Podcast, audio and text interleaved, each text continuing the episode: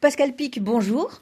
Bonjour. Vous êtes paléoanthropologue et auteur d'un beau livre intitulé Manifeste intemporel des arts de la préhistoire, un hommage en quelque sorte à toutes les créativités de l'humanité. Oui, ça peut sembler curieux dit de cette manière-là, mais en effet, euh, nous avons une grande tradition artistique en Occident.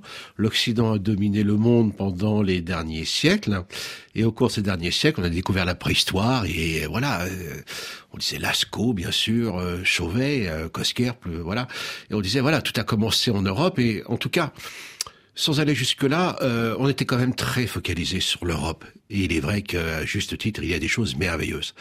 Mais on s'aperçoit que c'est beaucoup plus ancien qu'on ne l'imagine, que ça ne concernait pas que notre espèce Homo sapiens, et que c'est partout dans le monde.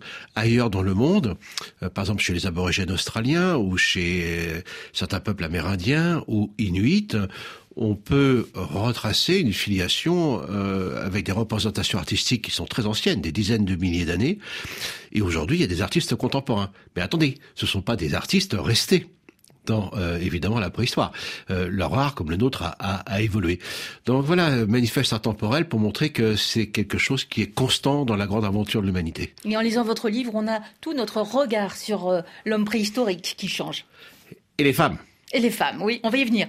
Non, non, j'insiste parce que à chaque fois que vous avez une représentation dans un livre illustré ou euh, voire un docu-fiction, qu'importe, sur une personne qui peint euh, une paroi de Chauvet, c'est toujours un homme. Or, on sait strictement rien. Donc, il y avait des hommes et des femmes artistes. Et alors, évidemment, euh, l'image de la femme, en plus, est très présente, comme vous le savez, dans, dans l'art préhistorique. Mais en l'occurrence, attention de ne pas projeter justement nos, nos clichés hyper genrés et péjoratifs vis-à-vis des femmes dans la préhistoire. C'est vrai que l'image euh, qu'on a, c'est celle de l'homme qui chasse et de la femme qui regarde. Ouais, c'est ça, oui.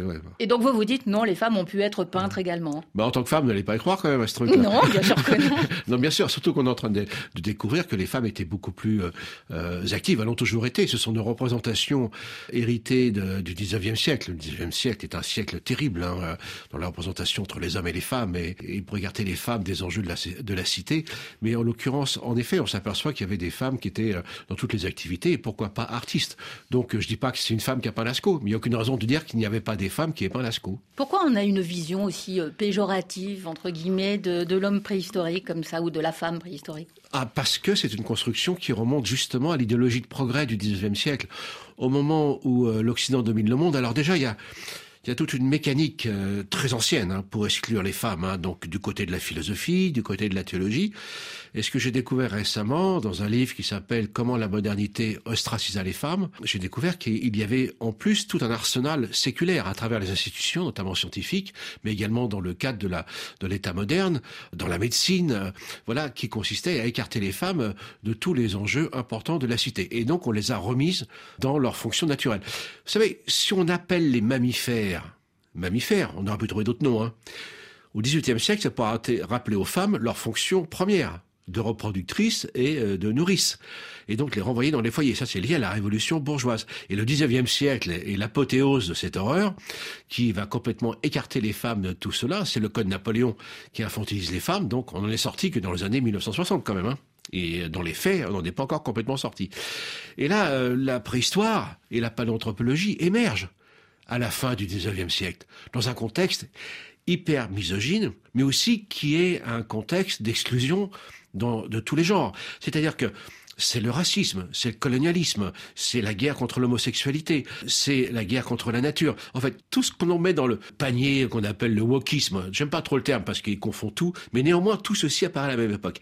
Et donc, de fait, on a projeté dans la préhistoire, cette vision hyper genrée de la société qui n'est gérée que par le patriarcat et les hommes. Et en préhistoire, dès que vous allez sur, euh, sur les réseaux, vous, tapez homme euh, préhistorique ou femme préhistorique, qui taille les outils, qui fait le feu, qui chasse, qui peint, ce ne sont que des hommes. Trente glorieuses, je suis un baby boomer. Ça se voit pas à la radio, mais je suis un baby boomer. Donc, euh, pendant les trente glorieuses, pour les dames seniors, elles se rappellent certainement que cette époque-là aussi est très genrée. Très genrée. Les hommes au travail, Hein, ce qu'on voit dans des séries américaines comme euh, Desperate Housewife ou, euh, ou Mad Men, etc. Et les femmes ont développé des pathologies. Vous savez, Jules Michelet disait les femmes sont les grandes malades de l'histoire. Elles sont pas malades, on les a rendues malades. Donc c'est l'hystérie euh, au XIXe siècle. C'est euh, la mélancolie euh, aussi au XIXe siècle. On pense à Madame Bovary. Et au XXe siècle, c'est on a trouvé encore d'autres choses. Et ceci a été même projeté dans mon domaine.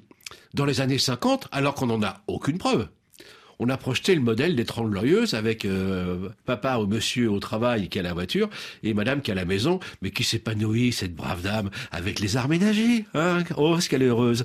Donc, euh, et on l'a projeté dans la préhistoire.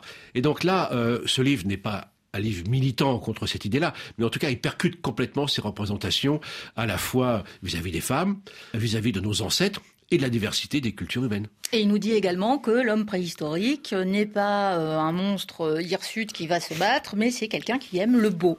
Mais bien sûr, alors là, j'en ai marre, pardonnez-moi, de voir ces euh, films sur la préhistoire. Alors quand c'est un film un peu déconnant, pardonnez-moi pour le terme, quand c'est une parodie, etc., c'est une parodie. Ok, on le voit. Bon, maintenant, euh, quand on voit des docu-fictions ou d'autres films on voit ces hommes et ces femmes dans des tenues complètement improbables, alors bikini, bottines, et puis ensuite euh, peau de bête, enfin c'est d'un ridicule quand même, même Jean-Paul Gaultier n'oserait pas faire ça, quoi. Hein.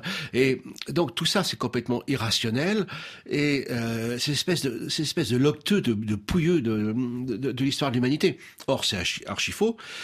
On sait qu'il y avait du tissage, sauf que comme le tissage concerne des matières périssables, on a très peu de choses, mais mais surtout quand on découvre certaines tombes, dont certaines sont évoquées dans ce livre. Euh, notamment euh, la tombe de Schengir. Alors Schengir, ça se passe en Ukraine, à l'époque de l'URSS, évidemment, euh, sans référence à l'actualité.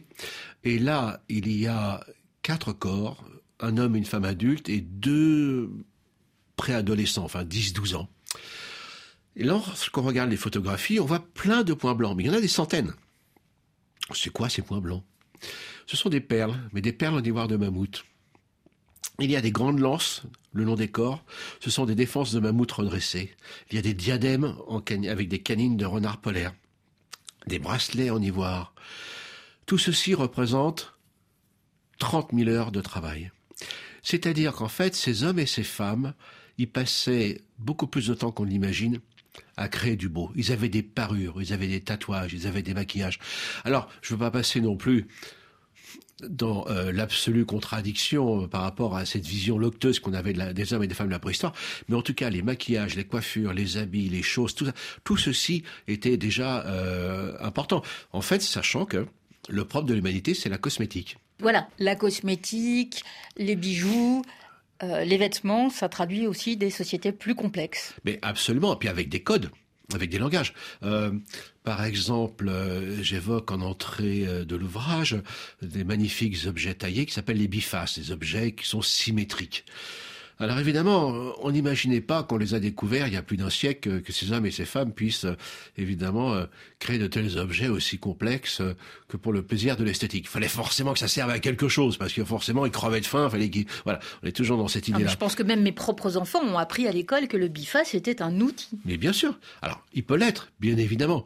Mais à l'époque ils ont le feu. Il suffit de prendre un épieu de bois, de les pointer, de le passer dans la flamme. C'est autrement plus efficace, je peux vous dire. Et en définitive, la manière de fabriquer ces bifaces, c'est exactement ce que nous sommes en train de faire tous les deux là, chère madame. C'est-à-dire de construire des phrases. C'est-à-dire d'un point de vue cognitif, ce qu'on appelle les chaînes opératoires, c'est-à-dire l'enchaînement des gestes qui permettent d'aboutir à ces magnifiques objets. C'est exactement la manière dont euh, nous euh, articulons les mots avec la grammaire et la sémantique pour faire des phrases et donner du sens. Et donc tout ceci remonte quand même à plus de 1,5 million d'années. Et cosmétique, ça veut dire se mettre en rapport avec le cosmos. Hein. Cosmogonie, c'est les rapports des origines. Ça nous met dans un récit dans une situation rationnelle, enfin notre rationalité vis-à-vis du cosmos. Et la cosmétique, nous sommes les seules espèces qui, euh, en effet, changent leurs apparences pour des injonctions sociales, euh, nos statuts sociaux, mais également pour euh, des transgressions, pour séduire, euh, pour provoquer, etc. Donc tout ceci, en fait, est beaucoup plus ancien qu'on l'imaginait. Et tout arrive en même temps. Hein. Je rappelle quand même que avant la fin du 19e siècle, ils avaient inventé toutes les formes d'art y compris la musique qui est évoquée avec des instruments sublimes qu'on a trouvés. Hein. Donc les nouvelles formes d'art qu'on appelle le septième art ou la photographie, ça n'intervient qu'à la fin du 19e siècle. Eux, ils avaient déjà tout inventé depuis au moins 40 000 ans.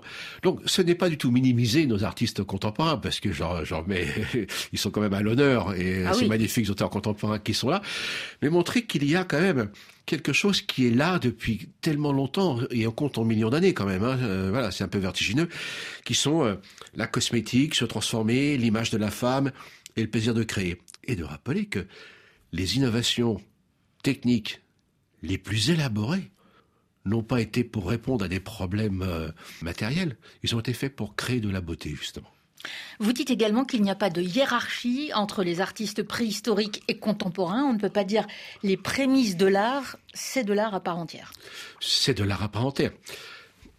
Je suis marseillais depuis quelque temps. Il y a une magnifique exposition euh, autour de la grotte Cosquer reconstituée comme on l'a fait pour la Scocate et ou la grotte Chevet. Et là, dans la présentation, à un moment, il nous dit voilà comment cet artiste a figuré un auroch, qui sont des taureaux sauvages. C'est deux traits qui se croisent. Eh bien, du coup, ça me rappelle tout à fait le, trait que fait Picasso pour montrer un taureau. Le est un taureau de la préhistoire. Pour Picasso, c'est le taureau d'aujourd'hui. Et donc, c'est un geste, une maîtrise absolument extraordinaire. Et d'ailleurs, ça reste un mystère. On ne sait pas du tout quelles étaient, entre guillemets, les académies qui leur permettent d'arriver à une telle maîtrise euh, dans le trait, dans les représentations. Euh, euh, c'est absolument e-, e-, extraordinaire. Et donc, on ne peut pas hiérarchiser. Moi, je me souviens quand j'étais jeune et étudiant, j'allais dans le Périgord, mais je me mêlais comme ça aux visites. Alors, c'est amusant de... Alors, c'est plus comme ça maintenant, mais les bêtises qui étaient racontées par les guides, c'était quand même folklorique. Bon, c'était rigolo. Et puis, les remarques des gens, ah, c'est pas mal pour l'époque. Bah, je suis désolé. Le, le cheval de pêche-merle, ou cheval de la... Je peux vous dire, sans être spécialiste, je vous mets devant vous une photographie de cheval. En une demi-journée, vous savez, c'est pêche-mer, c'est Lascaux, c'est, on les reconnaît. Il y a un style. Et euh, j'entendais des gens qui disaient que c'était pas mal pour l'époque. Mais c'est très drôle. Mais en fait, c'est c'est pas du réalisme qu'elle a. C'est vraiment des représentations symboliques euh, avec vraiment des des canons esthétiques qui, qui, qui changent. Pascal Pic, merci. Je rappelle le titre de votre livre Manifeste intemporel des arts de la préhistoire, paru chez Flammarion.